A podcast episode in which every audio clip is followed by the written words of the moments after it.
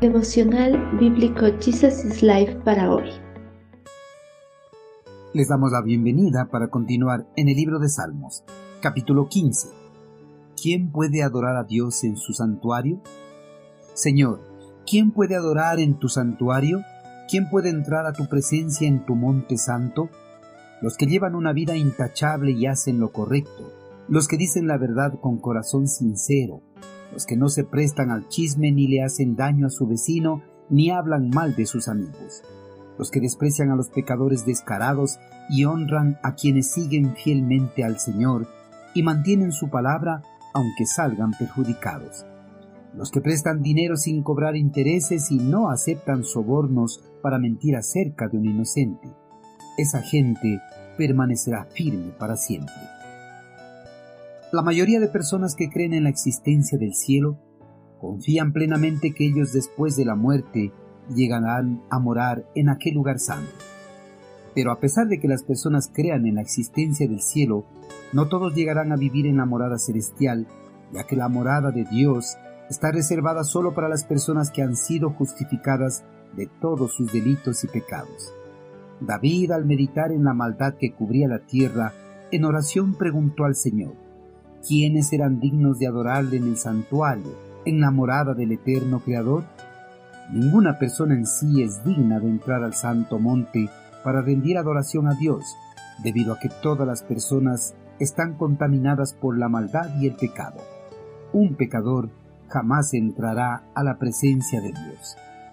David da una breve descripción de las personas que pueden entrar a la presencia de Dios.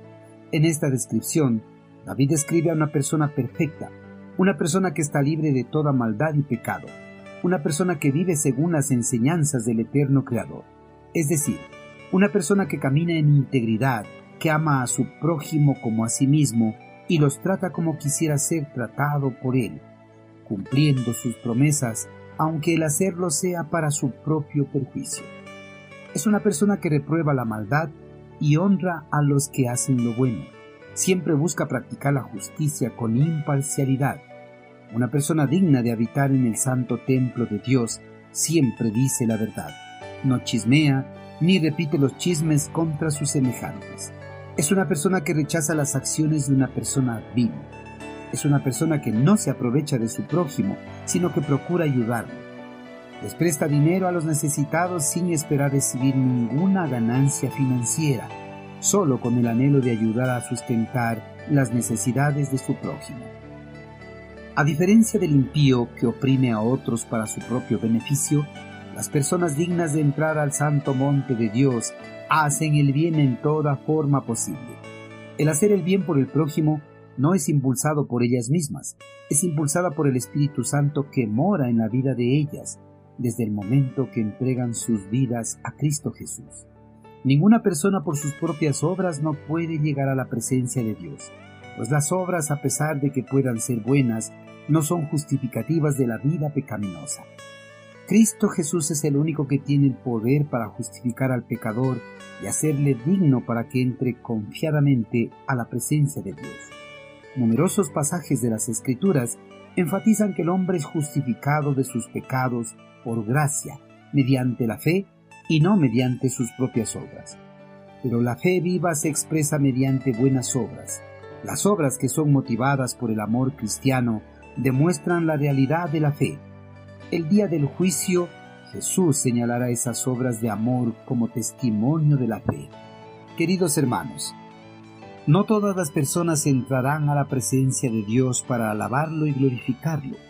Las personas que podrán entrar a su santo templo son aquellas que ponen en práctica cada una de sus enseñanzas, las cuales son impulsadas por el Espíritu Santo que mora en ellos.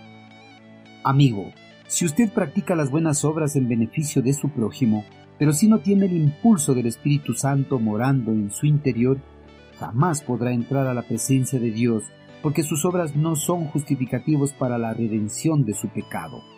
Si usted quiere ser justificado para entrar a la presencia de Dios, debe entregar su vida a Cristo Jesús. Él es el único que le puede hacer digno para que pueda entrar confiadamente ante el trono de la gracia de Dios.